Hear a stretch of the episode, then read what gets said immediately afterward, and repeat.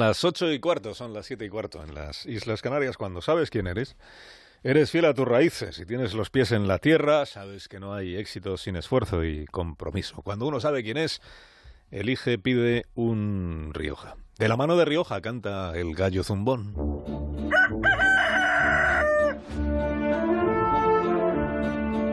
Hoy con Antonio Lucas. Buenos días, Antonio. Buenos días, Alsina. No sé lo que durará esto, pero hay en España una sensación de estreno. Nadal ha ganado su undécimo Roland Garros y desde la semana pasada contamos con horizonte nuevo. Parece que las cosas suenan bien después de varios años de apnea en lo inane. Tenemos un gobierno inesperado, quizá inestable, pero con ese calambre de curiosidad que muchos no recordábamos. Te diría que incluso en cultura, que es un récord de extravagancia. Pedro Sánchez ha armado un gabinete que parece más un cartel electoral, subrayando que al menos de momento ha adelantado a Ciudadanos por el interior de la curva, saltándose el checkpoint de todos los análisis y el ruido de maracas de las encuestas. Este no va a ser un tiempo fácil para los 84 diputados socialistas, para su proyecto de país, que por cierto aún desconocemos.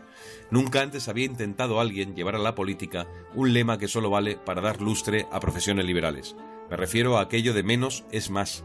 En política menos es menos, y me llevo una pero el noqueo que ha dispensado Sánchez a los enemigos, a los rivales y a los vietnamitas de matorral de su propio partido es incalculable. Habrá que esperar en estado de alerta. Por reciclar un título del poeta Ángel González, conviene decir que aguardamos con esperanza, aunque no con todo el convencimiento. Podemos también espera al final de pasillo para hacer su duduá de oposición, pero Sánchez tiene claro que el turno es suyo y no solo gracias a Iglesias, que ya quiso hacerle luz de gas cuando otro gobierno fue posible. Es un momento muy disparatado del, del horizonte español, Nada se mantiene como era lo normal hace una semana. Lo único claro es que Rajoy no podía seguir.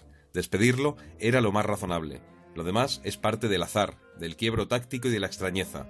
Solo Aznar, que además no es nada, se siente aún legitimado para salir de su envase al vacío y echar un rato la bronca al respetable. Si es que todo está muy loco. Hasta la próxima. Hasta luego, Antonio, que tengas buen día.